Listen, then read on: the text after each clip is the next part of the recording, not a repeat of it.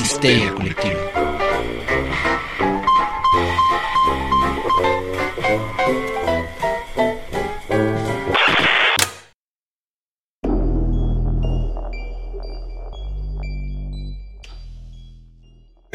Esto es Histeria Colectiva, el programa donde Fernando Santamaría, el Dr. Braham y Ricardo Medina se sientan alrededor del círculo de invocación para abrir la caja de Pandora y volarse la tapa de los sesos platicando sobre ficción, magia, ocultismo, casos supernaturales, literatura y todo lo que tenga que ver con la cultura del horror. Uf. Ay, perdonen ustedes, es que esto de andar moviendo todo en el piso 33 está complicado, pero muchas gracias por dejarnos entrar a su casa y llevar terror a sus oídos. Y eh, cuídense mucho, quédense en casa, vacúnense. Eh, si son trabajadores esenciales, muchas, muchas gracias. Y si no pueden quedarse en casa, cuídense mucho. Sigan usando el cubrebocas, por favor. Y pues nada, esperamos verlos pronto. Esperemos que podamos organizar ya cosas presenciales en estas épocas post-pandémicas. Y pues muchísimas gracias por estar acá. Yo soy Fernando Santamaría y eh, estamos aquí listos para hablar de temas escabrosos, espeluznantes, ocultistas, mágico, místico, cómico, musicales. Pero antes que empecemos con eso, quiero presentar al hombre, al mito, la leyenda, el único e inigualable Doctor Braham. Doctor, ¿cómo está? Hola a todos, estoy muy bien, gracias. Aquí también, este, después de haber hecho arduo ejercicio viendo a Fer mover las cosas, siempre me canso cuando hago eso. Y pero pues aquí disfrutando mucho la oportunidad de llegar hasta esos oídos una vez más. ¿Te cansas por verme hacer cosas? Sí, no, hombre, cuántas ganas le echas. Me causa problemas verte. O sea, casi, casi. Quisiera ayudarte. Me convences de quererte ayudar. Ustedes creen que esto es broma, pero no es cierto. Entonces, sí es cierto. Eh, muy bien, doctor. Muchísimas gracias por acompañarnos. Una vez más, ¿qué tenemos hoy en la caja de Pandora? Hoy en la caja de Pandora tenemos nuestra sección favorita de magos prietos en aprietos. Con la increíble, la única, la inigualable, la competidora más reñida de Sara García por la marca Chocolate Abuelita, Madame Blablatsky. Y después de esa presentación y sonidos guturales involuntarios, así es, Elena Petrona Blavatsky. Eh, o como mejor la conoce el doctor, Madame. Bla Blavatsky. doctor, ¿quién es Madame Blavatsky? Bueno, vamos a hablar de lo bueno de Madame Blavatsky y luego podríamos hablar un poquito de lo que se le critica a Madame Blavatsky, porque es un poco injusto irnos sobre lo malo, ¿no? Madame Blavatsky fue la fundadora de un movimiento muy importante de finales del siglo XIX que se llamó la Teosofía. La Teosofía trataba de integrar todas las religiones en una. Trataba de que el hombre evolucionara hacia el siguiente nivel evolutivo, a que despertara a la nueva era de Acuario. ¿Cuántos lo han intentado, doctor, y han fallado? Pues ellos son los que lo comenzaron, así que tienen la primicia. No mames. Ochi, ochi, ochi. Eso no sabía que eran los primeros, Bueno, los pioneros. Obviamente todo el movimiento New Age le debe muchísimo a la Teosofía. No es el New Age Teosofía Reloaded, aunque sí heredan ciertas ideas y ciertos conceptos. Madame Blavatsky, de las cosas que se le puede reconocer, es que trató de integrar para el paladar europeo ciertas creencias de la cultura hindú y de la cultura tibetana, pero de nuevo, la señora eh, es muy compleja de seguir, es muy compleja de entender, porque verán, no tenía autocrítica. O sea, así como iba. Sí, sí, sí, o sea, no tenía pelos en la lengua y trabajaba a calzón amarrado. Entonces, este, era, es compleja como figura porque además ella asegura haber hecho muchas cosas, Muchas cosas. ¡uh! de lo cual pues no hay evidencia. En ningún lado, en ningún lado. A mí me recuerda mucho la película del Gran Pez de Tim Burton, donde el papá es este tremendo mitómano que le cuenta historias impresionantes a su hijo y que su hijo como que dice, ay, mi papá, pues, pues, sus ondas, ¿no? Ya está en edad de inventar cosas, ¿no? Pero luego comienza a descubrir que, pues dentro de todo lo ficticio hay algo de verdadero, porque algunas cosas sí comienzan a cuadrar bien en la historia, ¿no? Entonces Blavatsky puede ser la mentirosa más grande de la historia del esoterismo, así lo dejo, O. o quizás una persona que realmente peleó con Garibaldi en la plena lucha en Italia. Ok. Eso está muy interesante, doctor. Ah, Sí, no, no, no, es que si le queremos creer todo lo que dice, o sea, ahí estuvo transportando fusiles para Garibaldi. es como cuando Indiana Jones se fue de viaje y peleó con Pancho Villa. Así, en Ok. ese nivel de heroísmo, la señora, si le queremos creer, recorrió todo el mundo más de una vez. Llegó a lugares que estaban prohibidos para cualquier extranjero, como el Tíbet. Nadie podía entrar al Tíbet en el siglo XIX. Y sin embargo, ella lo logró. Y entró en contacto con monjes tibetanos que le revelaron misterios Híjole. esotéricos. Le revelaron incluso un alfabeto secreto que ni los tibetanos conocen. O sea, un alfabeto tibetano que ni los tibetanos conocen. Sí. O sea, no lo tiene ni Obama, doctor. Exacto, porque es un alfabeto atlante. Ay, güey. Sí. Pero bueno, todas las historias comienzan en algún lugar. Sí, bueno. Regresemos un poquito al reloj para entender mejor a la señora Blavatsky. Pero el punto está que es un personaje muy divertido. Siéntense, arrópense, pongan su té, una tacita de té, un chocolatito, abuelita, una cafecito. Y comenzamos a hablar de la increíble Madame Blavatsky. Besen su trasero y despídanse. Sí, así es. Pues arrancamos, doctor. ¿Dónde empezamos? Bueno, comenzamos en 1831, en un lugar muy remoto, donde nace la joven Elena. Nace de una familia de aristócratas, es el término usado, o sea, eran gente de cierta nobleza, pero no eran propiamente pues príncipes herederos a ninguna corona. Entonces eran nobles de ascendencia alemana rusa.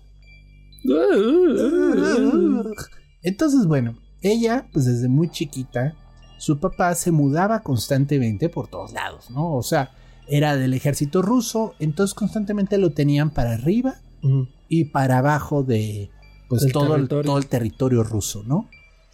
Eh, la primera anécdota interesante de su infancia, estamos hablando de los seis años, el papá se traslada a una región que se llama Astrakhan.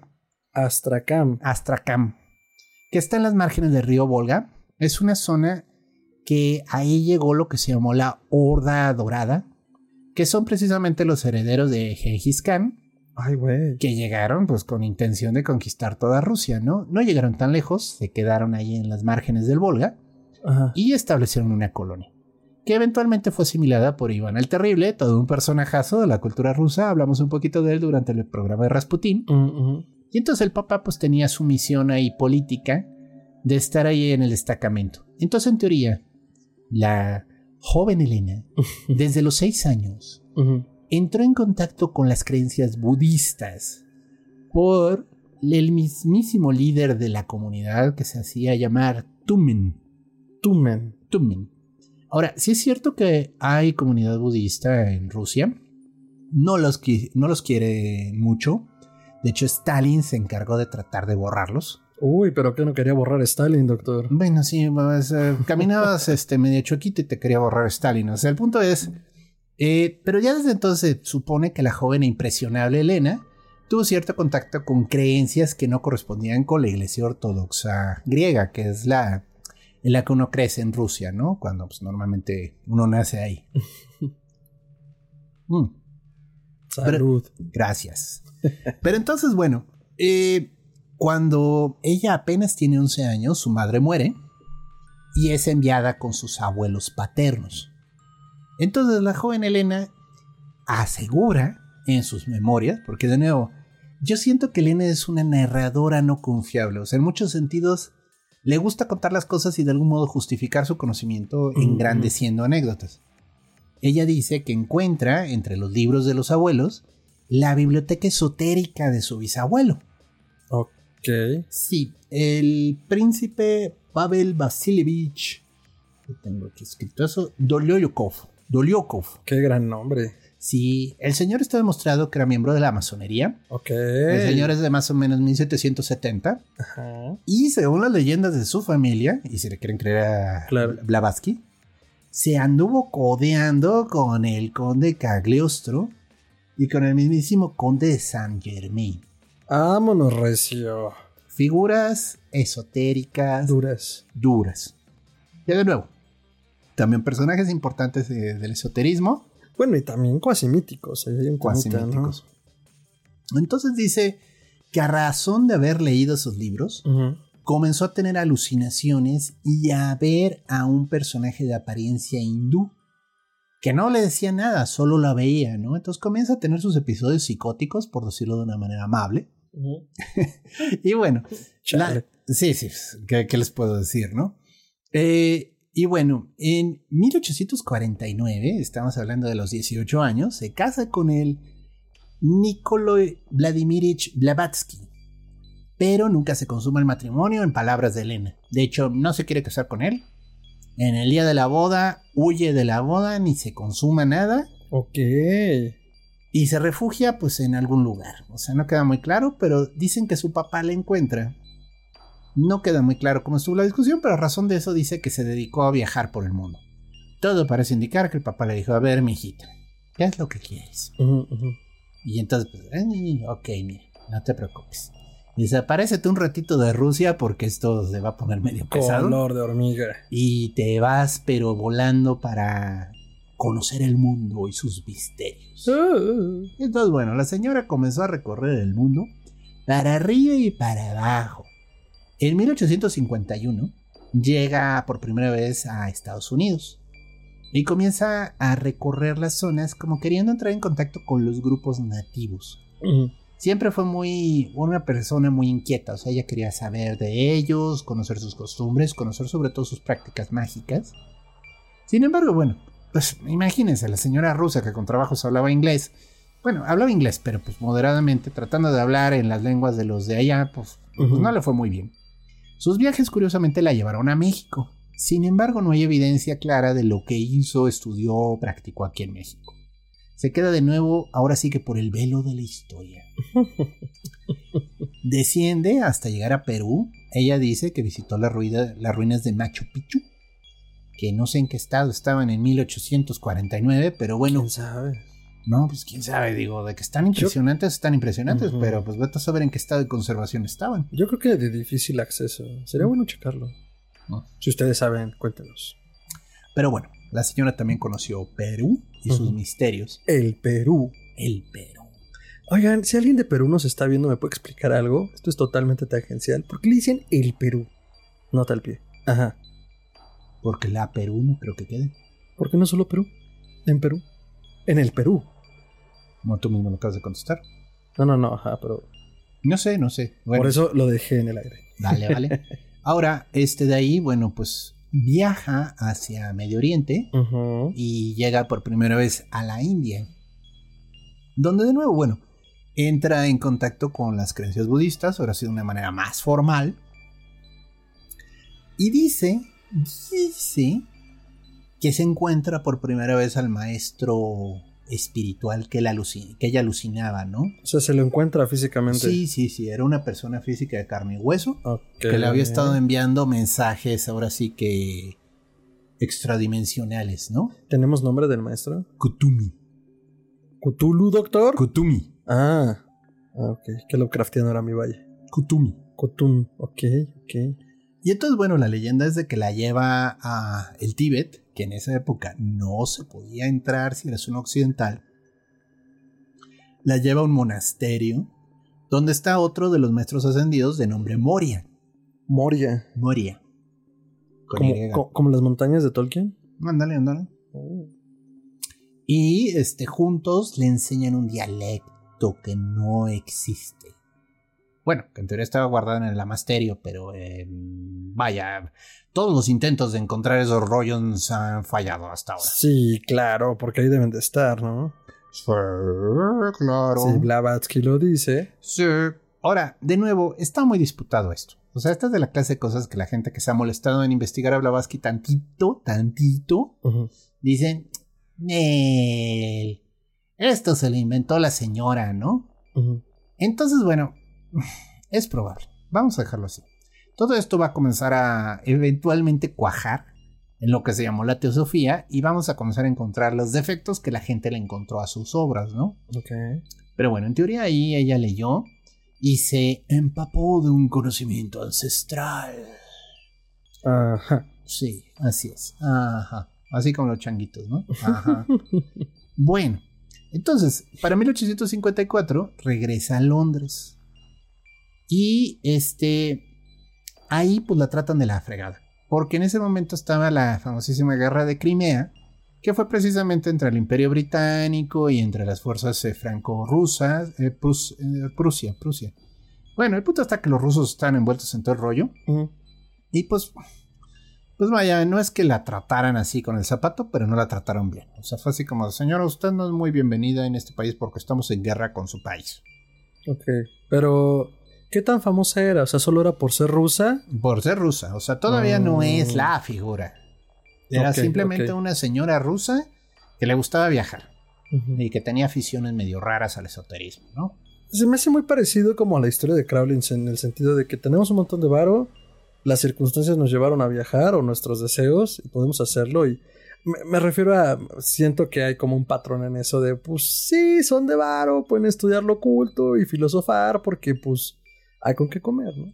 Pues sí, pero bueno. Ok. El punto está que, bueno, viaja a Inglaterra, eh, perdón, de Inglaterra viaja de vuelta a Estados Unidos porque pues, no le gustó cómo la trataban. Y dicen que luego en 1856 logra volver a entrar al Tíbet y estudiar más. Y ya para 1858, no, ya para entonces ya le dio dos vueltas al mundo la señora. Ujú. O sea, 1850 ya le dio dos vueltas. Dos vueltas. Pues te digo que hay varo. No, sí, sí había varo.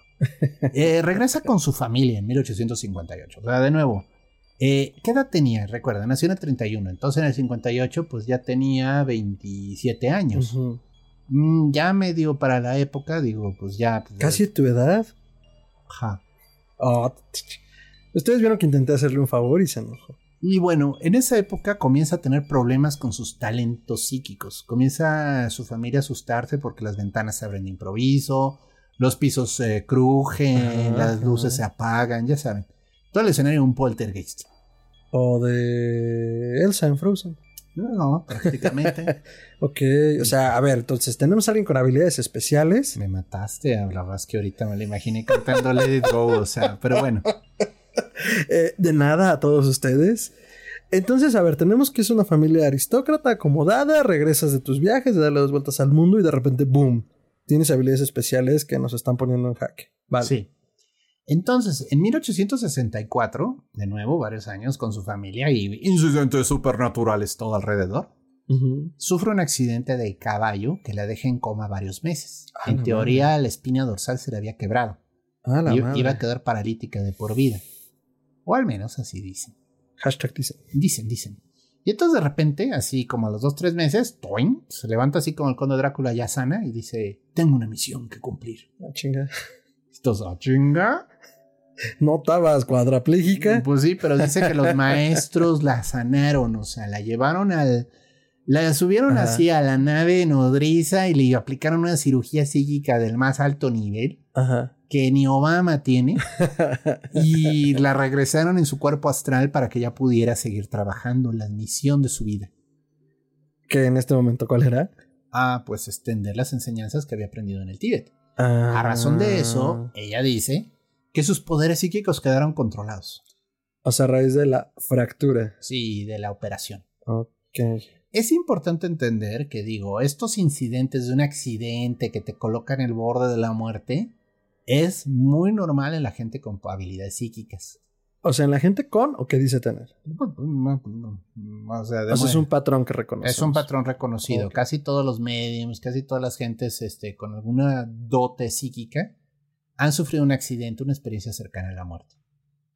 Entonces, a razón de eso, en teoría ya quedó en completo control de sus talentos y habilidades.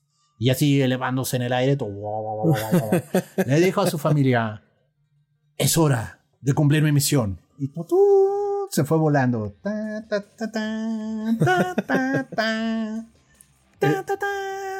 ¿Es la de Superman? Sí. Eh, chingón, doctor. Buenas referencias. Referencias vergas en historia colectiva. Por fin, bueno, alguien, alguien cacha la referencia. Pero bueno eh, el punto está que regresa a Estados Unidos. De todos los lugares a los que tenía ir la señora, se va vuelta a 1870 a los Estados Unidos. Donde se dedica a abordar. ¿Qué? ¿A abordar? Con un propósito místico. Eh, no morir de hambre. Me parece suficientemente místico. I shall allow it. Sí, bueno. No, ok, ok. No, bueno, va con la misión en realidad, dice ella, porque de nuevo hashtag dice, este, de que necesitaba canalizar e encauzar de una manera adecuada el movimiento espiritista.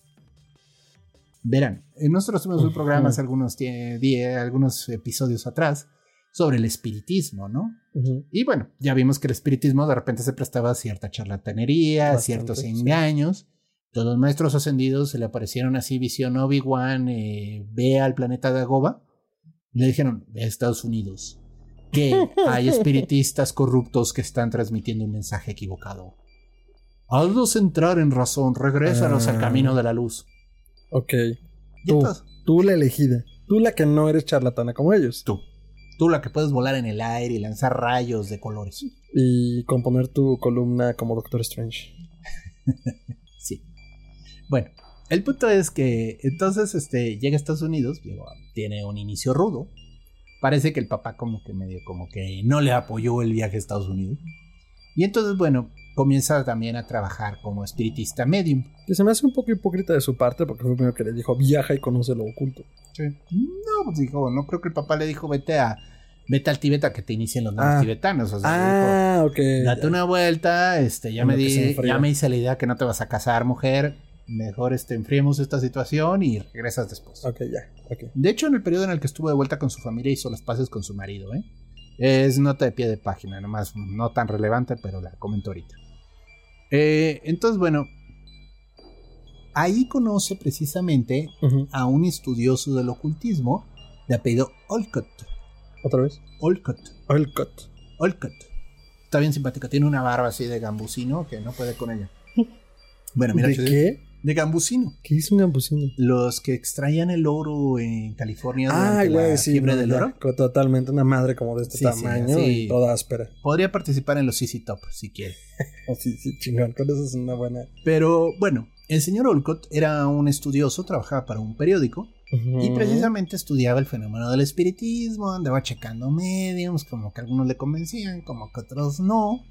Y pues conoce a Blavatsky y queda impresionado por sus talentos. O sea, porque la señora así, literalmente ella no le decía la mesa suena, o sea, la, la mesa agarraba, se ponía a dar vueltas en el aire, o sea. No, no es cierto, pero el punto está que la señora realmente manifestaba un talento psíquico así brutal, o sea. Me encantó cómo me detuviste en el acto. Dijiste, voy a decir Sí. una pendejada. Mejor le digo Sí, que estoy sí, bromeando. No, no, no, sí, o sea, eh, aquí no había medidor de ki, pero de veras que el ki de Blavatsky estaba por encima de 9000. Ah, huevo. Y entonces, este, el punto está que la señora, pues comienza a ayudar a Olcott a desenmascarar fraudes. Ok. Antes de Houdini, Sí, justo pensé en Existió la pareja Blavatsky. Dispareja. Olcott. Y bueno, iban así de pueblo en pueblo en Estados Unidos desenmascarando fraudulentos este, espiritistas. Uh -huh. Y Blavatsky solo llegaba y decía, este es el truco, este es el truco, este es el truco. Y si se comprobaba, o sea... Claro. El mago lo hizo de nuevo. Y también en cierto sentido, ella les demostraba cómo hacerlo. Y entonces ella planteaba su me- sesión mediúmnica y ya saben, la mesa giraba en el aire, ¿no? Ok. Híjole. Ajá. Sí. Sí, sí, qué casualidad, ¿no? O sea, Sí, que, mira- los jueces sí te Ajá. pueden decir cómo hacer una buena sesión espiritista. Pero mira, ¿qué te digo? En algún momento Olcott y Blavatsky se voltearon a ver a los ojos y dijeron, hey, deberíamos hacer una franquicia de esto. Y así, queridos amigos, se fundan las órdenes esotéricas. Y así comenzó la teosofía. Dios de mi vida. Entonces, bueno, la teosofía, como un movimiento, realmente tiene una filosofía muy abierta. Lo que plantea la teosofía así en gran- tres grandes pasos. Todas las religiones proceden de una religión única. Es una religión muy antigua, muy primitiva, que ya se olvidó. Con tantas capas de pintura derivadas de las sociedades y de los gobiernos y de las estructuras, se nos ha olvidado que Dios es uno y puedes llamarlo como quiera, es el mismo. En principio suena bien. O sea, es como no estamos peleados con nadie. Exacto. Bueno. Todas las especies del mundo, o sea, todos los seres humanos, eh, consideramos que en 1870, todos son uno. No hay diferencia de raza ni de credo. O sea, no hay que ser racistas. No porque sean negritos, son menos que tú. Negritos, doctor. Sorry, o sea, eso es lo que decían. Ok, eso decían. Estamos citando. Muy bien. Sí, o sea, el punto es, era una doctrina que incluía a todo tipo de personas sin importar su origen social, sin importar su origen ético, sin importar su origen religioso. Ok, este vamos chingón. No, vamos bien, vamos bien. En realidad la búsqueda de la teosofía es buena. Mm, Y la mm. teosofía, por último, decía, todos los fenómenos psíquicos, todos los fenómenos paranormales, pertenecen a potencias del cuerpo que aún no entendemos. Ok, entonces estamos hablando que es muy a la luz. ¿Y qué pasaría si usáramos el 100% de nuestro cerebro? Aludían a que teníamos capacidades ocultas, solo había que activarlas Ajá. y no importaba quién fueras. Ajá. Bueno, ya, me gusta. Muy bien. Entonces, bueno, ya que fundan la teosofía, deciden fundar su base de operaciones, su centro de control, su salón de la justicia en ¿Londres? la India. Chale, ya perdí. No sabía que iba a haber examen. Se fueron a la India. Y bueno, ¿qué pasó?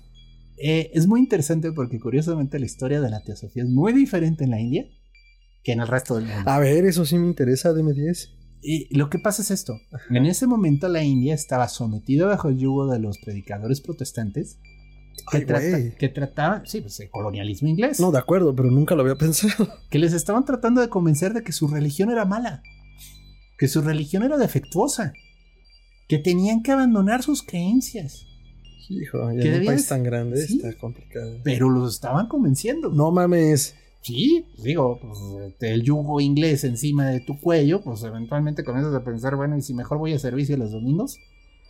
A lo mejor eso me hace la vida más fácil Más con los ingleses. Sí. De acuerdo. Y no, pues va llegando Blavatsky con su amigo Olcott y fundan ahí la sociedad teosófica. ¿Y qué creen? En vez de irse a hospedar con los marajas, se van al barrio popular. No, pues claro.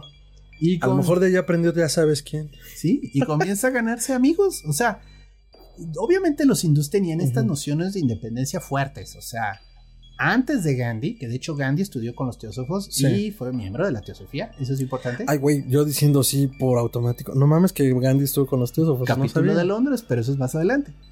Eh, Esto es como 10, 20 años antes de Gandhi. Entonces, Blavatsky llega a la India y comienza a juntarse con los independentistas, con la gente que trataba de recapturar el orgullo hindú. El, esta es nuestra identidad, estos somos nosotros, no tenemos de qué sentirnos eh, avergonzados. Ujú, ujú, ujú. Digo, sí hay cosas que hay que cuestionar, como eso de los intocables, pero no voy a entrar ahí. Sí, ese es tema para otro podcast. Ese es tema para otra historia y yo no soy hindú, así que me va a costar mucho trabajo entrar en ese tema en específico, pero vaya. El punto está de que la teosofía rescata y, hay- y le da un segundo aire al nacionalismo hindú. No mames. Justo no, no donde tenía idea. estaban al borde del colapso, así sintiendo que ya todo valió, así como al final del Imperio contraataca, así. Llegaron a darles aire. Porque llegaron estos europeos a decir, no, güey, lo que tú crees está bien chingón. Es más, tú estás más adelantado que nosotros. Claro, o sea, el hombre blanco que, o bueno, estoy hablando como en general del discurso, el hombre blanco que viene a subyugarme de repente llega y también me dice que lo que hago está bien, sí un poco jugándole a la validación, pero al mismo tiempo, pues, y, y no, y luego si estuvo Gandhi ahí, pues me hace mucho sentido que Gandhi haya sido como el motor de esta revolución pacífica, ah, pacífica, Claro. revoluciones pacíficas, pero, eh, no mames, todo está conectado, doctor. Todo está conectado. Y entonces, bueno, comenzó a jalar gente, comenzaron a publicar su periodiquito, comenzaron a traer gente y curiosamente pegó como pan tostado. O sea, en la India se comenzaron a abrir diferentes centros de teosofía. Reinventando los dichos con Gerardo Braga. Ahora, eh, ¿quién creen que no quería Blavatsky? Esta está divertida. Crowley. Los ingleses. No, entonces Crowley. Porque juraban que ella era una espía rusa. Claro. Claro, claro, claro. O sea, si vimos comunistas hasta en la sopa en los 50, no, no, me, no me hace mella que desde el principio haya sido como, "Mm, un momento, esos rusos. Esta señora tiene una agenda oculta. No está tratando de ayudar a los hindús. Oye, eso de las agendas ocultas es un clásico. Oh, sí, bueno. Entonces, bueno, un poquito antes de irse a la India, perdón, se me olvidó comentarles, publica su obra magna que se llama Isis sin velo. Ay, esa madre. Ay, bueno, Isis sin velo. Tenemos que mencionar un poquito porque ahí viene toda la crema y nata de la teosofía. Sí. Eh, perdón, yo decía esa madre porque cuando era muy chamaco y muy meco, eh, encontré un ejemplar viejísimo, incompleto y carísimo y lo compré. Eso es- Sí, todos caemos en ese, En en ese- ese... error alguna vez. Sí, bueno, mire, Inci sin velo. Imagínense, imagínense que llega de Japón, un japonés muy bien intencionado, pero nos comienza a explicar la revolución mexicana a nosotros, aquí en México. Le vas a decir, oye hermano, perdón, pero yo nací aquí, ¿no? Sí, sí, sí, o sea, digo, entiendo que hayas visto las películas Los sombrerudos en el caballo, pero sabes, hubo un poquito más detrás de la historia que lo que tú crees que es. Ujú. Es sí, sí, velo. Blavatsky asegura que está basado en las enseñanzas que aprendió en el Tíbet. En esos libros, en el lenguaje que nadie entiende más que ella y sus maestros ascendidos, Ujú. Ahí venía todo eso. En realidad es como si agarraras la Biblia, el Corán, los Upanishads, este, no sé, este, algo de William Blake, algo de Milton, algo de Shakespeare, lo metieras en una licuadora y le prendieras a la licuadora y las frases que salieran, eso es lo que pones en Easy Symbol. Ella asegura, Blavatsky asegura que ella tiene una memoria fotográfica y que entonces se basaba en todo lo que recordaba haber leído ahí. ¿Qué tenemos entonces Easy Symbol? Pues es un despapay, por no decirlo de una peor forma, de ideas religiosas, pseudo religiosas, mal citadas. Porque la señora ni siquiera se molesta en buscar sus fuentes. Entonces, Porque se acordaba de memoria, ah, doctor. no, o sea, yo tenía una memoria prodigiosa. Ajá. Claro. Digo, sin comentarios. No voy, a, no voy a hacer bromas aquí, pero la señora decía que podía recordarlo todo y que entonces todo lo que le estaba llegando le venía de sus maestros ascendidos y que todo lo había visto. En realidad son malos pastiches de la Biblia y de diferentes libros religiosos educativos, todo combinado. Entonces, Isis Simbelo plantea realmente esta noción de la teosofía. Notemos que Blavatsky recorrió el mundo y estuvo hablando con muchos esoteristas, estuvo hablando con mucha gente que conocía diferentes creencias. Estuvo hasta en África, en Egipto, en diferentes zonas. Yo ahorita abrevié mucho su viaje, ¿no? Pero el punto es, ella agarra, percola todo eso y saca ese libro. Así literalmente como la mamá pájaro cuando llega con el pollito y... Así es el Ay, libro. doctor, justo capturé tu cara. Así es el librito. La señora Blavatsky literalmente así quiso darle al pollito. No te preocupes, mi hijo, no necesitas leer ningún libro religioso más que esto. Y Con este gómito te inicias. con este gómito ya entiendes que todas las religiones son una, que todas las enseñanzas son una, y como dijo Moisés cuando fue crucificado en aquel momento, Ah, chinga. dejad que los mansos vengan a mí. Así es, sí, sí, sin velo. O sea, literalmente, así como, ¿eh? ¿Qué? Pájaro en mano, se lo lleva a la corriente. ¿Cochadiche? Ok. Así, o sea, el punto Así lo recuerdo vagamente. Ya ni me acuerdo. Sí, no, no, es una vergüenza. O sea, lo más cercano a esa vergüenza son los libros de Manly P. Que entre las cosas graciosísimas que asegura ese señor. El maestro Manly Pijo, dirían Los- algunos. Sí. Es que los mayas practicaban cábala. Algo se murió dentro de mí. Ah, sí, sí, sí. En este instante se acaba de morir algo dentro de mí y se está arrastrando. Pues sí, así es entonces el librito de Isis sin velo. Que pegó como. como con tubo. O sea, se vendió como pancakes. En una semana se agotó la edición de 10.000 ejemplares. No mames. Pues es que también la gente estaba buscando misticismo en sus vidas, punto. Híjole, pero pues, está de, de, de- de vergüenza, o sea, es la clase de gente que ahorita ve el de alienígenas ancestrales, o sea, es ese tipo de mentalidad. Oye, es muy divertido. Ok, sí, for the LOL, sí, sí, sin velo ha de estar divertido. El problema está de que si, digo, y de nuevo, yo no soy un especialista en religiones comparadas, pero si te sabes tantitito de algunas de ellas, si comienzas a decir, "Ay, es que esto, esto, esto no me cuadra. Bueno, entonces, este, de todas formas, toma mucho las ideas del hinduismo, que no es lo mismo hinduismo que budismo, ¿eh? Aquí hay una diferencia claro. básica y muy importante. Pero pues toma ideas del hinduismo y comienza a transformarlas en una versión más light para los europeos. Y pues eso es material para sus otros libros que ahorita llegan más adelante, ¿no? Entonces ella funda su centro y más o menos le comienza a ir bien porque, bueno, pues los nativos, voy a sonar bien colonialista, pero los nativos aprecian su trabajo, o sea, realmente le- les cae bien la señora, porque además es amable y, ¿qué creen? No cobra por sus lecciones. No, en serio, ella siempre vivió le- relativamente humilde. O sea, no es que no tuviera dinero. El papá muere precisamente ajá, cuando fundan igual. la Teosofía en 1870. Ella comenzó, te digo, así en un oficio bien humilde, pero luego muere el papá y hereda una fortuna grande. Ok, a ver, entonces te, te, te dije crochet, bordaba. Bueno, el papá hereda. Sí. Y entonces se dedica a fundar la Teosofía e irse a la India. Perdón, ¿pero qué hace con esa herencia? Funda la Teosofía y se va a la Ah, India. con eso, ya, ok. Entonces, bueno, eh, ¿qué comienza a ocurrir? Bueno, pues comienzan a llegarle todo tipo de personas. Algunos sí creían fuertemente en la Teosofía, Ujú. Algunos no. Algunos solo querían ver qué ganaban de todo esto. Qué raro. Sí, ¿verdad? Casi nunca pasa cuando juntas gente. Ni menos para una orden esotérica. Mm, bueno, entonces, bueno, este de los truquitos que Blavatsky hacía.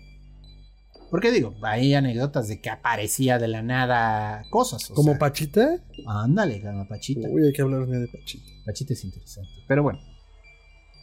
Hay mucho testimonio de que la señora de repente aparecía cosas.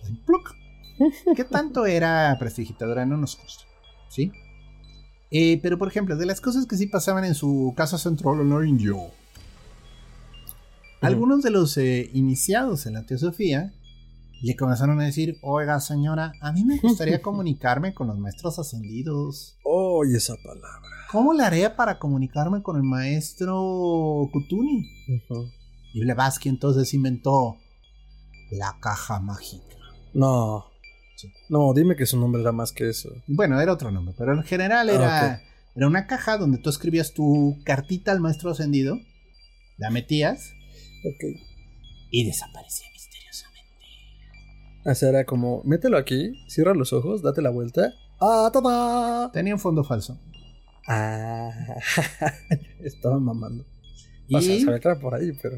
Poco tiempo después, en tu dormitorio, en circunstancias misteriosas, aparecía la respuesta del maestro Kutuni. Era helada de los dientes. Ah, y lo peor es que la gente le creía. Pues es que cuando quieres creer, quieres creer. Sí. Bueno, todo esto regresó y le mordió el trasero después de hablar. Ah, no mames. A ver. Sí, luego le acusaron de eso. Pero, eh, ¿qué ocurre? Bueno, ya para 1870 tenemos que... re- eh, 77, perdón. Leí en el 80 viaja a la India. O sea, estamos hablando que ya tenía 49 años. En el 85 se enferma fuerte de salud. Padecía una enfermedad que ahorita se le llama nefritis. O sea, literalmente tenía una inflamación de los riñones crónica. Sí, ya cuál. Uy. Le te- daban un nombre antiguo, enfermedad de no sé qué, pero pues, todo indica que era una infección. eh, no era infección, era inflamación. Sufría de los riñones y el clima tropical tan intenso de, a- de ahí de la India no le ayudaba. Porque pues, sufría mucho con los cambios de temperatura. Entonces, le recomendaron que por cuestión de salud se buscara un clima más ameno, ¿no? Menos eh, calo- calórico. Menos cálido, perdón. Disculpen. Inventando palabras con. Sorry, sorry. Calórico sí existe, no aplicado al clima. Sí, sí, sí. Entonces, bueno, el punto es, pues decide mudarse de vuelta a Londres. Y entonces, pues regresa a Londres, donde descubre que la teosofía había pegado, pero con tubo. Todo mundo está, o sea, había un montón de centros, había un montón de gente interesada en la teosofía. ¿Esos centros quién los administraba? Pues es que técnicamente todos dependían de la casa central en la India, Ajá. eh, salvo cuando no. No, ok, es que como decía, había un montón de centros, siento que estaba como un poco desconectada. Sí, está un poco desconectada, no sabía el éxito que había tenido. Pero bueno, se le respondían en teoría. Sí, Ok, va. Ajá. digo, en teoría. Ajá. Entonces, bueno, ella llega y pues este, no le gusta cómo estaban administrando el centro de Londres y entonces decide fundar en Londres el centro Blavatsky. Es que ahí empiezan los problemas. Y se fue toda la gente del centro de Londres, se fue al centro Blavatsky. Y por eso preguntaba, digo, porque si te respondía, dices, ok, a ver, papito, estás administrando mal, llégale. A ver, ya llegó la matrona. Pero eso de andar fundando, luego Oh, no, cae en tú eres regular y tú no. Fue un boicot. O sea, lo que pasa es que le molestó mucho que la teosofía como estaba funcionando en Londres apelaba más a los ricos y a los aristócratas que a la gente pobre. Que era justo lo opuesto que ella estaba predicando. Entonces molesta y funda su propia casa. No con mujercelas y juegos de azar, sino, bueno, con muchos este, lecturas Y, juego- y juegos de azar. para los pobres. Y opio. Entonces, bueno, este sí hace dos, tres maniobras de ese estilo, que sí, pues, este, no se gana amigos. Al mismo tiempo, en la casa ya de, eh, de la India, creo que es en Ceilán, si recuerdo bien, en la que se había quedado a cargo como administradora, Ujú. todos los demás miembros descubren que se está robando dinero de la caja chica. Ok. Y entonces la amenazan con expulsarla. Y, y ella dice, ah, pues si hacen eso, les revelo cuál es el secreto de la caja falsa. Y obviamente todos, ¿caja falsa? Por eso es importante, queridos amigos y amigas, amigas que nos escuchan, eh, vean cómo hablan. Y entonces, este, pues se juntan entre todos y deciden expulsarla de todas formas, lo cual yo apruebo, porque eso de caer Sí. en demandas de terroristas es completamente malo. Ah, aparte de cumplir demandas de terroristas, pues, o sea, está robando el dinero. Si se lo sigue robando, esto va a tronar y no va a haber nada para nadie. Sí. Pero ¿con quién creen que se fue entonces? Ah, pues si no me aceptan a mí, ¿con quién crees que me voy a contar el chisme? Con el socio de Blavatsky. No, con los predicadores protestantes ingleses. Ah. ¿Qué le Hoy he ten- tenido muchos errores. A veces tengo muchos aciertos. Sí, hoy hoy, no, tengo muchos hoy no das errores. pie con bola. Pues se va con la competencia, por así decirlo, con los Claro. evangelistas a contarles el chisme de cómo es el rollo de la, De la disque que- caja mágica de Blavatsky y cómo todo ella lo inventó. Es como cuando en la pandemia te vas a una posada y te corren. Señores, quiero reportar una, una, una posada, por Ajá, favor. Ajá. Todo ardido. Ah, sí, merengue. Entonces, bueno. Pues se le, le estalla una bomba a Blavatsky desde Londres. Ajá. Ella sí piensa en pues, regresar, pero le dicen, no, no regreses, estás muy mal de salud, estás muy delicada. Tómalo con calma, esto solito va, va a apagarse, ¿no? Pero no, no se pagó. Este, bueno, fue un verdadero problema. Hubo un sisma muy fuerte y mucha gente de- salió de la teosofía desilusionados porque, pues, todo lo que la maestra decía era más falso que un billete de tres pesos. Yo tengo 10 de esos. Sí. Ah, sí. Oh, ok. Y entonces, bueno, Blavatsky, pues esto no le alcanzó a tronar en vida. Ella, pues, continúa escribiendo y escribe tres libros que son pues, los últimos de su obra, que es La Doctrina Secreta, La Llave de la Teosofía y La Voz del Silencio. También la doctrina secreta es una cosa enorme, ¿no? Como Isis sin velo. La ¿Tienes señora, la señora le faltó un editor. O sea, re- realmente creo que alguien con un poquito de criterio que le hubiera dicho, es que esto se va a vender bien, pero hazlo más digerible. Vaya, no queremos este libro para colorear, pero mínimo métele la mitad de las palabras que estás metiendo. Sí, tampoco enciclopedia británica. Eh, Sí, la señora no tenía llenadera y le encantaba. Tenía verborrea, vamos a dejarlo así. Y entonces, bueno, ella muere en 1891 por una epidemia de influenza que hubo muy fuerte. Fue una influencia rusa, curiosamente. La ironía de la vida. Ella es rusa y muere en Inglaterra de influenza, rusa. rusa. Los conspiranoicos dirían que es castigo. Sí, quizás. Su orden, bueno, este. Digamos que sufrió muchos reveses. Eventualmente perdió todo el vapor del mundo. Ya para 1930 ya prácticamente era una orden en picada. Eh, y bueno, pues sí hubo gente que trató de llevarla. Hay figuras importantes. Pero al final ya sin Blavatsky perdieron todo el vapor que se podía tener. Y mucho de lo que ella decía, pues se demostró que era pura, pura invención, ¿no? Ella, por ejemplo, justificaba las diferentes eras del hombre, ¿no? Ella hablaba de eras que había habido antes, en la cual era una humanidad diferente a la actual. Hablaba de una primera era, en la cual era la era de oro y que los hombres ni siquiera eran sólidos, eran espíritus. Eso está copiadísimo de las creencias hindús. O sea, esto de las diferentes eras ya es muy de ellos, es el, el Veda. Incluso, bueno, todo eso de la última era, del dichoso Kali Yuga, que es la era antes del final, que de nuevo, era una rueda. O sea, el hecho de que estamos, según esto, en el último ciclo no quiere decir que se va a acabar el mundo. Esto del apocalipsis es muy cristiano. Quiere decir que se va a completar el ciclo, va a haber una destrucción y va a volver a comenzar el ciclo. Estas culturas ven el tiempo como una rueda sin fin, o sea, como un ciclo que siempre se repite, un ciclo de eterno retorno. Hasta que se rompa la rueda, pero eso es otra historia. ¿no? Bueno, esa es otra historia y si nadie hace nada, la rueda nunca se va a romper. Ujú. Esa es otra historia. Eso ya tiene que ver un poco más con el budismo. Pero el punto es, este, esto lo copió mucho Blavatsky de estas creencias. Lo que pasa es que ella estaba hablando de la era anterior de los arios. Ella decía que la humanidad anterior había sido la aria, que había sido perfecta, que bueno, que son los que se extendieron por todo el mundo, bla, bla, bla, bla, bla, bla, bla. Y pues adivinen quién les tomaron la palabra Blavatsky. ¿Acaso un joven frustrado aspirante a pintor de acuarela llamado Hitler? Oye. bueno, Hitler y otros. El punto está que cuando andaban tratando de justificar todo esto del Reich y de la supremacía aria, se basaron en las escrituras de Blavatsky. Eso te iba a decir justo mi comentario que, que trae ese trip Hitler. O sea, muchos, bueno, muchos le achacan al superhombre de Nietzsche, pero me parece que la parte mística dura la jala de los teósofos. Sí, es mitad teosofía, mitad Nietzsche. O sea, vaya, eh, de nuevo, son otros que agarraron ideas, les metieron en una licuadora y lo que salió ese licuado era lo que se tragaban en el partido de nazi, ¿no? Pero el punto es la bueno, todo esto lo vimos en el episodio de Ocultismo Nazi, que está muy divertido. No, no entramos mucho en la teosofía, pero ahorita estamos hablando eh, por encimita de la teosofía, porque realmente estamos hablando de Blavatsky, la fundadora de la teosofía. Y bueno, ¿qué podemos saber de Blavatsky? Yo creo que yo creo que es una persona con un talento increíble para inventar cuentos. En mi opinión era una mitoma.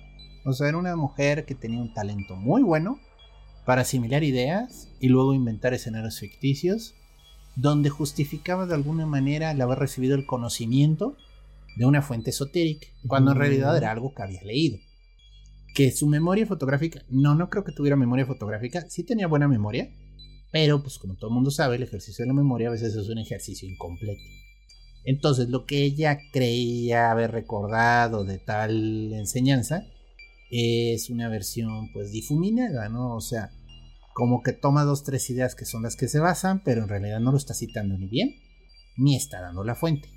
Y todo se lo atribuye a que no es que esto, esto que me dices es la versión, eh, no es la original, esa es la que ahorita tú lees, pero la más antigua es la que te acabo de citar. Y buena suerte comprobando lo que estoy diciendo. No, pues porque a mí me lo dictaron los maestros ascendidos. fuente, créeme, güey. Entonces sí fue así como, en muchos sentidos, creo que la teosofía fue muy útil porque reavivó el interés en el ocultismo por parte de Europa. Definitivamente tocó una vena muy sensible que ya se estaba tocando con el espiritismo. Este deseo de conectar con lo trascendente. ¿Dónde creo que Blavatsky pues, realmente patinó en seco? Nunca hizo un método real de desarrollo de habilidades psíquicas. O sea, ella hablaba de que las habilidades psíquicas eran producto de potencias del cuerpo, ¿no? De potencias que ya estaban en nosotros, pero que nunca. Vaya, que se había perdido el conocimiento y que no se había desarrollado bien. Nunca dio un método. Nunca dio una enseñanza así como tal, ¿no? O sea. No, no era como Levi, que tenía sus libros y tratados de cómo era la teoría y cómo era la práctica. No, no, era pura moralina lo que ella da en sus libros, ¿no?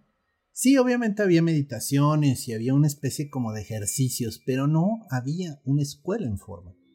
Eh, perdón, eh, había, eh, por ahí me acuerdo haber leído ya hace un tiempo y la neta no he vuelto a verlo, que los teósofos tenían como también una máxima por ahí de, no, es que la magia práctica. Bueno, no, debería hacerse. Otra cosa increíble que le debemos a Blavatsky, de esas cosas que ha jodido el ocultismo durante, pues ya más un siglo, es la magia blanca y la magia negra. La escuela blanca y la escuela negra. Ella hablaba mucho de monjes tibetanos que seguían a la luz, que eran como sus maestros ascendidos tipo Kutum y todos esos.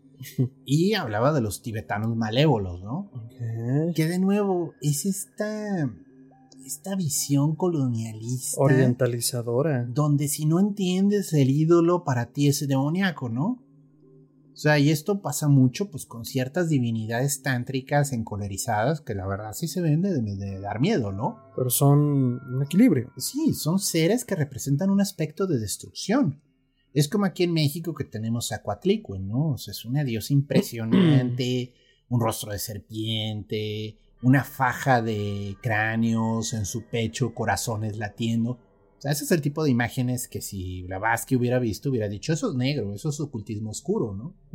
Entonces, para ella, la magia, en general, era una actividad oscura, era una actividad que buscaba satisfacer los deseos más básicos. Quiero dinero, quiero casa, quiero una pareja. Para ella eso todo eran aspectos del ego. Entonces era una, una onda, la magia es mala porque solo te cumple tus necesidades de aquí, de este mundo, ¿no? Y necesitaríamos mm. trabajar más en trascender, más en ir hacia arriba, más en la conexión con lo divino. Sí, pero esa dicotomía pedorra occidental, pues es lo que automáticamente le damos un juicio de valor cuando es como. Ya lo hemos hablado en otros programas, como la oscuridad, ¿no? Solo es como, uff, o sea, está en el lado donde no hay luz y, y confróntalo, ¿no? Sí, pero para Blavatsky era más fácil decir, Sí, no, claro. no, no, eso es mal. Quédate en lo sano, quédate en las meditaciones y en cantar aleluya, ¿no? Que bueno, no eran aleluyas, pero es algo así, es una versión de eso. Sí, sí, en lo- la, la, la, la, la. O sea, de ve, estate más hippie y menos satánico, ¿no? que, que de nuevo, es muy fácil aplicar juicios, es muy fácil pensar que eso es malo cuando nunca lo has usado. Cuando no sabes Entonces estás haciendo juicios de valor de cosas que no entiendes. y no entiendes que no entiendes. Ajá. Entonces, este, Blavatsky yo creo que en ese sí pecó de ignorante. Sí se ve que adrede sacó ideas y conceptos de la religión hindú que hubieran sido demasiado escandalizadores para los europeos. Ujú. Entonces se la lleva bien tranquila. Les da la versión Gerber del ocultismo. Sí, es Gerber. Y, pues, ¿qué crees? Pegó. Pegó, pero mucho. Entonces, eh, hay que reconocerle cierto mérito por haber comenzado este interés en lo oculto. Este interés por el que hay más allá. Este interés por cuáles son las reglas del universo. ¿Existen reglas? ¿No existen reglas? ¿Por qué esto funciona? Eh, que bueno, se había perdido un poco con toda la tradición cristiana, ¿no? Que era, pues todo es de Dios, y si no es de Dios es del Es diablo. del diablo. ¿De quién? Del diablo. Y entonces, este, eh, Blavatsky trata de apoyarse en otra tradición para de ese modo, pues abrir un- las ventanas, por así decirlo, y permitir que entre aire fresco de otras ideas. Hasta ahí bien. Eh, ¿Dónde está mal que ella misma juzga ciertas cosas? No, no, no, esto es demasiado oscuro. Y lo quitó, ¿no? O sea, por sus calzones. Sí, o sea, es literalmente ocultismo por Walt Disney.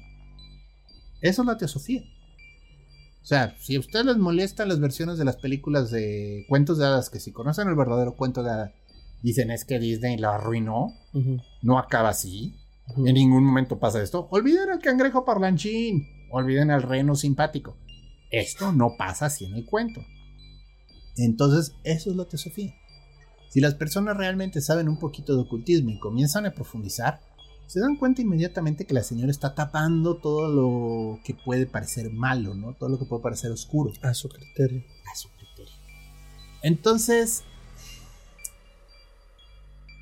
es muy parecido al New Age en eso, ¿no? O sea, el New Age es esta creencia de una nueva era, la era de Acuario, todos nos vamos a conectar, bla, bla, bla, bla, bla, bla, bla, bla, bla.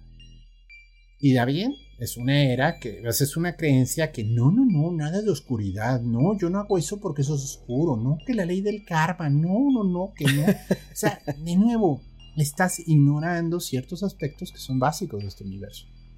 O y que los angelitos todos son bonitos y rechonchos, o sea, sí, no. Son güeritos así como bajados de la nave espacial, o sea.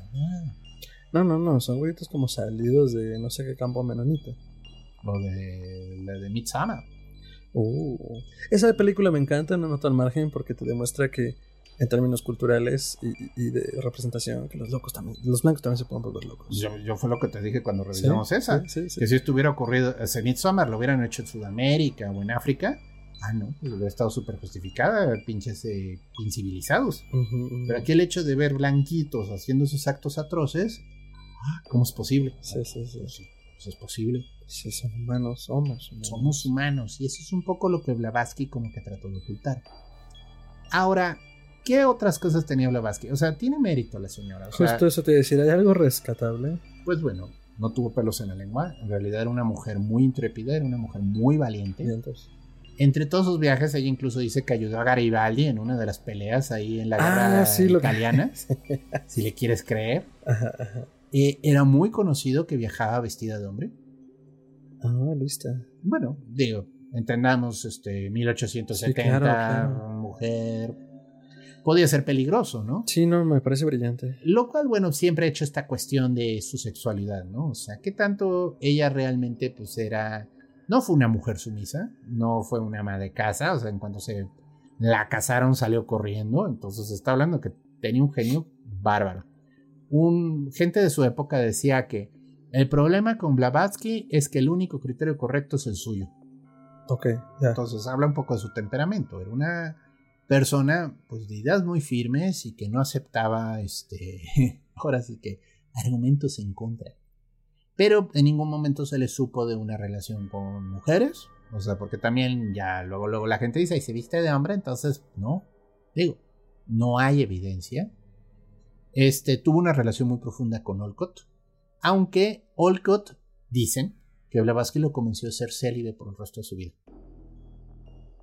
Mm. Ah, porque el celibato te acerca más a Dios. Ah, claro. Y también de ser vegetariano, pero Blavatsky nunca pudo ser vegetariano.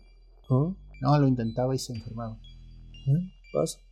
Mm, Sí, le gustaba demasiado el carne. Qué rico. Pero bueno, el punto está que es una mujer de contrastes. O sea, yo creo que es importante, relevante como ocultista. Ujú. Sí se ve que se inventó todo. O sea, la verdad sí tengo que reconocer que hizo lo que quiso y pensó que nunca nadie se iba a volver a poner molestar en leer los libros originales, ¿no? O sea, ¿quién te va a comprar esa mentira, mano? O sea, está bien que puedes engañar a unos, pero a todos. Mira, también toma en cuenta a quién lo vendía y en qué momento de la época e- de la historia era. Digo, ahorita trata de hacerlo y bueno, ya sabemos que en, en la era del internet las cosas y la hiperglobalización Mm. eh, bastan dos clics. Pero en aquella época yo creo que parecía un buen plan de eh, ¿por qué no habrían de creerme que me viajara a la India? O, o yo qué sé, ¿no? O sea, también era. Yo pienso que era un gran ejercicio de ver qué tan impresionable podía ser y. Pues la verdad no es ni siquiera sacar dinero, porque pues no era una cuestión de dinero, era una cuestión de credibilidad. Entonces era más una onda de. Pues créeme, o sea, todo lo que te digo es cierto. No, Sí. no, no, no me aventuro a decir si de ego, aunque es lo más probable, pero definitivamente de ser relevante. Sí, ahora, la verdad es una es un fenómeno cultural. O sea, tú no puedes tener seguidores sin caer en el complejo del Mesías. Ok. Es un verdadero problema mental. ¿Cómo puedes este, tener gente que jura que todo lo que dices es verdad sin convencértela a creer tú también? Sí, porque además también uno piensa, piensa en esto. O sea, de alguna forma sí tienes que consumir lo que estás vendiendo. Mucho o poco. Entonces tienes razón, es muy fácil caer. Sí. Entonces, bueno, quizás en algún momento ella pensó que, bueno, voy a contar una pequeña mentirijilla y ya de ahí salgo adelante. Y pues llegó un momento en el que se vio enredada en toda esta situación, Se salió de control. al nivel que se salió de control. Entonces, este, lo de las cartas sí fue así como de kindergarten, o sea, es obvio que alguien iba a salir con el cuento. O sea, eventualmente alguien iba a decir, ay, es que hay un fondo oculto debajo de la caja. Mira, se va para el cuarto de al lado y era la recámara de Blavatsky. Era así como de, "Pues, please, mano, o sea, en serio, o sea. Igual y pecó de ingenua. Pues yo creo que pensó que todo el mundo era pendejo. Y yo creo que eventualmente. Pues sí, o sea, todos nos pueden ver la cara un Sí, día, claro. pero pues oye, o sea, de manera regular 24-7, pues ni que fuera partido político O secta. o secta. Ese es otro tema, ¿qué tanto la teosofía cayó en el sectarismo? Es complejo porque el sectarismo aquí se giraba alrededor de los maestros ascendidos. O sea, en general eran figuras sin forma que eran los que dictaban el- las enseñanzas. Pero Blavatsky era el teléfono rojo. era el teléfono rojo, era la profeta, ¿no? Entonces, este, obviamente en el momento en el que falta Blavatsky, pues la orden sufre una crisis muy severa y pues pierde mucho combustible, ¿no? Mucho vapor. Porque pues digo, ya no hubo más enseñanzas. Entonces es como todo un tema, o sea, fue complicado. Aleister Crowley, un ocultista que también hemos hablado de él, ya cuando estaba en su crisis así fuerte la teosofía, él trató de jalarse todos los teósofos para su redil en la filosofía de Telema. Dijo, si lo que necesitan es un profeta, aquí está el profeta de León. y bueno, y bueno, no funcionó. O sea, los teósofos no jalaron con los telemitas. Mm, Es que Crowley tenía una reputación ya medio mala para entonces. o sea, Ah. Entonces, este... eh, Y luego con esta idea de magia negra, magia blanca, pues Crowley para ellos caía en lo negro más caía negro. en lo ¿no? sospechosamente negro. Y por otro lado, bueno, el mismo Crowley pues, se reía de todas las mojigaterías de Blavatsky, de la, del celibato y de la sexualidad, ¿no? Ujú. Entonces, bueno, pues hubo dos, tres encuentros. Es muy conocido que viajó a Alemania, a Berlín en los 30, tantito antes de, de la aparición del partido nazi. Y pues tuvo ahí sus encuentros y pues no, no logró convencer a nadie. O sea, de hecho, pues, le dijeron gracias, pero no gracias, señor Crowley. Por favor, váyase que mancha mi alfombra. ¿Y qué cree que viene una alfombra más roja? Sí. Ok. Pero bueno, es divertido, es un momento de la historia importante porque sí fue de, o sea, cuando hablamos de ocultismo, quizás lo primero que abrió la brecha para todo el interés en lo esotérico fue la teosofía. Digo, hay movimientos previos en Francia, pero realmente la que se extendió duro por todo el mundo, junto con el espiritismo, fue este, la teosofía. O sea, ya hablando de todo el mundo, más allá de Europa, más allá de Estados Unidos, o sea, verdaderamente algo global. Sí. Ok, qué interesante. Entonces, lo rescatable, recapitulando un poco, tanto de Blavatsky como de la teosofía, fue romper esta barrera para el interés de un público más general sobre lo oculto. Llámese otras religiones, llámese otras disciplinas, la magia propiamente dicha. Ahora sí que más allá de las grandes religiones del mundo. Sí, una, un deseo de una religión inclusiva, ¿no? Ok. Algo que asimilara todas las creencias en un solo sincretismo. Pero pues no, no llegó tan lejos, ¿no? Logró tocar base. A mucha gente le resonó, a mucha gente le entró, pero seguían yendo a misa los domingos. En ese sentido no cambiaba mucho su opinión, ¿no? Eh, ay, ¿Qué heredó? Bueno, hay que recordar que luego hubo una, dos guerras mundiales, entonces eso como que hizo que fuera un poquito difícil andar pensando en cuestiones tan espirituales durante ese tiempo. Pero aquí en América al menos, este, yo siento que mucho de esta escuela esotérica de los maestros de la escuela blanca, que deriva de creencias de Argentina y de Chile sobre todo, que usan mucho esta onda de la llama violeta de Saint Germain y los maestros ascendidos y todo eso, es derivación de la teosofía, pero pues con pasos extra. Ahora sí que ya no nos vamos tan por lo hindú, porque ya vimos que, bueno, pues eso sí se puede investigar. Ajá. Y entonces nos vamos a pseudo maestros espirituales ascendidos, Ah, que se vuelven estos seres de luz, de luz, lo que sea que eso signifique. que vienen a protegernos, ¿no? De la oscuridad y lo malévolo. Y entonces pues tenemos a toda esta gente que, bueno, en los 70s fue muy popular, en los 80s fue muy popular, que ellos juraban que canalizaban a ángeles y que ayudaban al bienestar de la humanidad. Pero bueno, pues cuando uno ya los comienza a conocer en base individual, porque yo sí he tenido trato con algunos, ahí sí no puedo, o sea, Blavatsky nunca tuve el gusto o disgusto de conocerla, Digo, nos separan casi 100 años. Está un poquito difícil. pero bueno, ecos de Blavatsky se puede ver todavía con toda esta gente que dice seguir a la luz, de una manera mojigata, ¿no? que niega la oscuridad y que dice es que todo es bueno, todo es blanco. Cuando oigan las palabras hermandad blanca, ¿Corran? es eso. Corran, corran. San Germain, la llama violeta de la transmutación, todas estas son variantes teósofas, pero para el paladar latinoamericano. Ah, tropicalizado. Poder Literalmente. latino. Literalmente, o sea, se robaron el embarque de Gerber y le añadieron chile. no solo tropicalizado, sino mexicanizado. Sí. Y bueno, pues esa es la historia de Blavatsky. Por eso le llamo bla bla Blavatsky. Y lo peor es que a mí me confundes. En mi cabeza ya se cruzan los dos y ya no puedo pronunciar bien Blavatsky. Es que le queda bien. Ahora, la señora sí tenía capacidades psíquicas. Yo creo que sí, o sea, ven en fotos, o sea, se le ve una mirada Sí, se ve que. penetrante. Entonces yo sí creo que tenía algún talento, definitivamente. Ahora, derivaba de maestros ascendidos, lo dudo mucho. Igual era un talento personal, era una habilidad que ella había tenido. Y que exageró y la canalizó a través de este misticismo.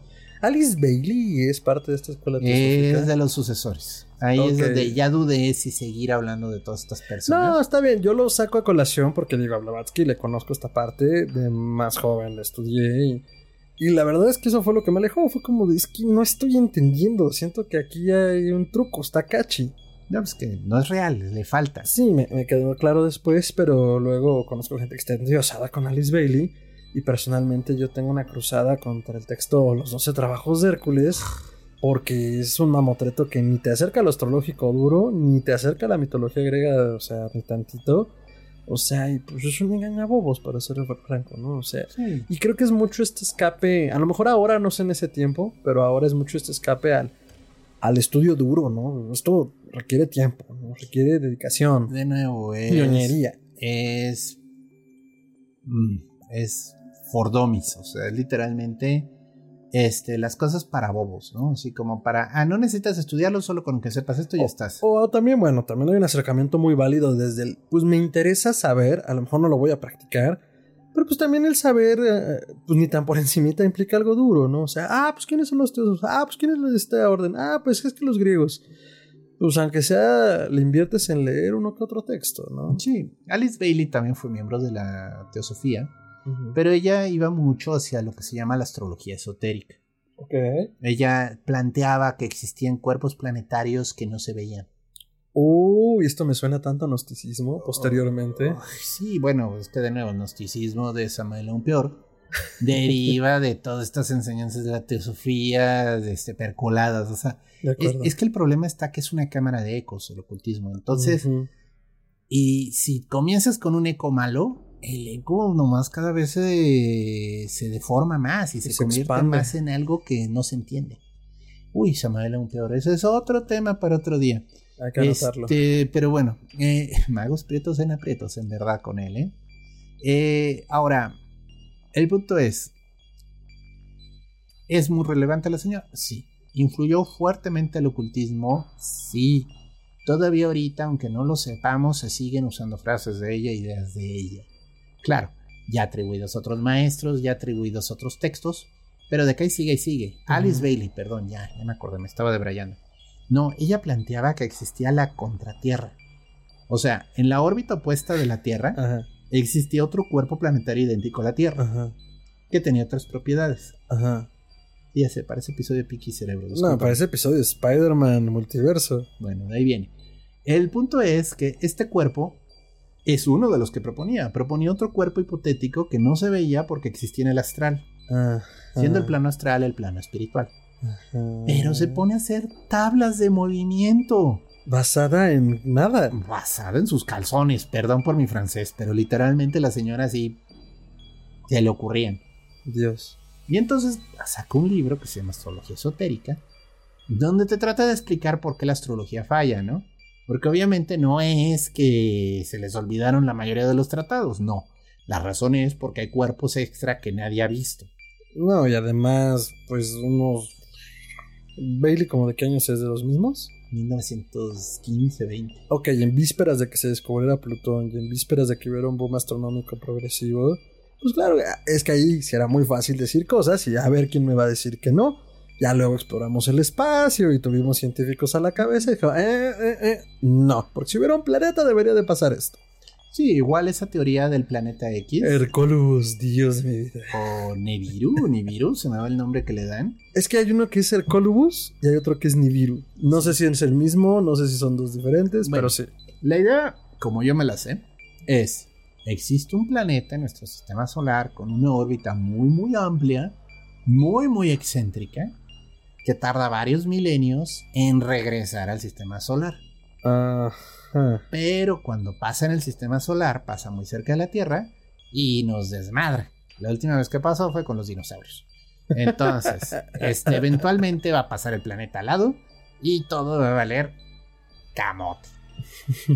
Ahora, ¿dónde lo pueden ver? Hay una película de Las Frontiers. No recomiendo a Las Frontiers, pero hay una película que se llama Melancolía, que habla precisamente de un cuerpo planetario que de repente pasa muy cerca de la Tierra y destruye todo. Sí, ya se las arruiné. Sorry, esa película no me duele arruinárselas porque es tan mala que no vale la pena.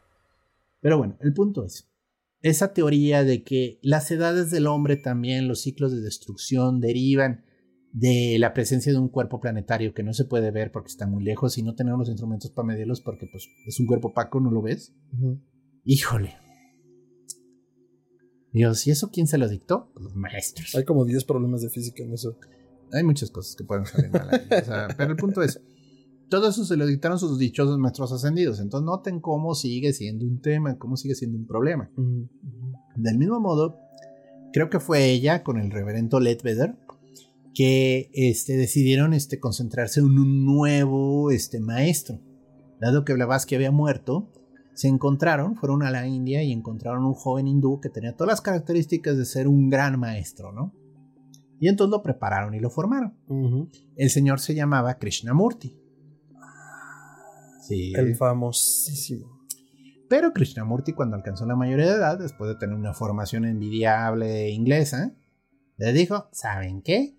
Ahí se ven. Ahí se ven, no compro la teosofía, yo voy a enseñar, pero voy a enseñar lo mío.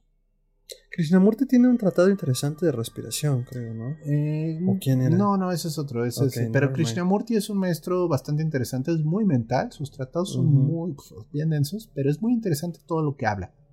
Ahora, Krishnamurti como maestro tuvo temas porque luego lo acusaron de acoso sexual. Es otra historia para otro día. Pero bueno, el Como punto es, los mandó a volar. Les dijo, ¿saben qué? Váyanse al diablo. Y pues ahí fue cuando la teosofía se fue a pique. Esto que les estoy diciendo de los 30 de Crowley, bueno, fue a razón de que Krishnamurti les dijo, yo no jalo. Y entonces fue cuando la Mm, teosofía literalmente se colapsó. Ok, o sea, estamos tratando de encontrar otro eje. De repente el eje dice que no y pues terminó por colapsar. Ah, ulala, órale. Ok, Y bueno, pues esa es la historia de Blavatsky en una mini cápsula. siento que vuelo a té y a especias. Sí, ¿verdad? Sí, fue todo un viaje entre la India, Londres y un poquito de Estados Unidos. Entonces también debo de oler como a tabaco o whisky. Mal whisky. Oiga, en que toque ese no, no, muy bueno.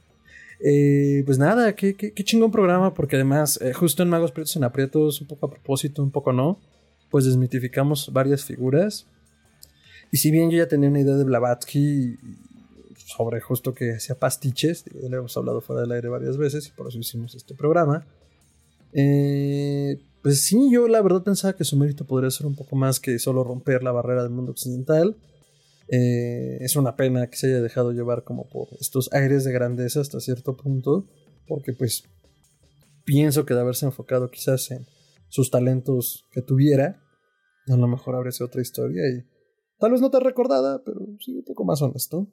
Sí, quizás. Entonces, bueno, eh, pues muchas gracias, doctor, Chichi. por este trip. Eh, ¿Cómo lo podemos encontrar en redes? Me pueden encontrar en Twitter como Chuntarumelquisedec. Es arroba chuntarume. Ahí, bueno, comparto todas las ideas, todos los eh, memes de gatito que me gustan. Y bueno, pues dense una vuelta, es muy divertido. Excelente, doctora. Me puede encontrar como arroba mantrasayas, es con él la tiene doble al final, en Twitter y en Instagram. En Facebook como facebook.com diagonal mantrasaya. Ahí comparto también memes de gatitos, Expedientes Secretos X, eh, ocultismo, conspiranoias, mucho terror, mucha literatura de horror. Y pues también todas las colaboraciones que hacemos con Historia Colectiva y otros programas. Entonces estén atentos siempre a nuestras redes del doctor y. Y por supuesto eh, a las de Histeria Colectiva Podcast que pueden encontrar en Instagram como podcast.histeria, en Twitter como podcast histeria, eh, Facebook, facebook.com diagonal podcast histeria. Y nos pueden escribir sus comentarios, añadiduras, sugerencias de temas y de otras reseñas, otros magos prietos en aprietos que a lo mejor se nos estén yendo. Eh, pueden hacerlo llegar a histeriacolectivapodcast.gmail.com o en la caja de comentarios de este video o en los diferentes buzones de nuestras redes sociales. Entonces, pues muchas gracias por dejarnos entrar a sus hogares. Eh, ya lo saben, cuídense mucho, queremos verlos bien, queremos verlos pronto. Esperamos que conforme el mundo avance a su lenta reapertura y vacunación, pues podamos organizar algunas cosas que se quedaron en el tintero desde el año pasado. Y pues que en esta ocasión vamos a ver cómo pero ojalá pronto, pronto nos veremos a la cara. Y pues muchas gracias, doctor, audiencia. Nos vemos en la siguiente emisión. Hasta entonces.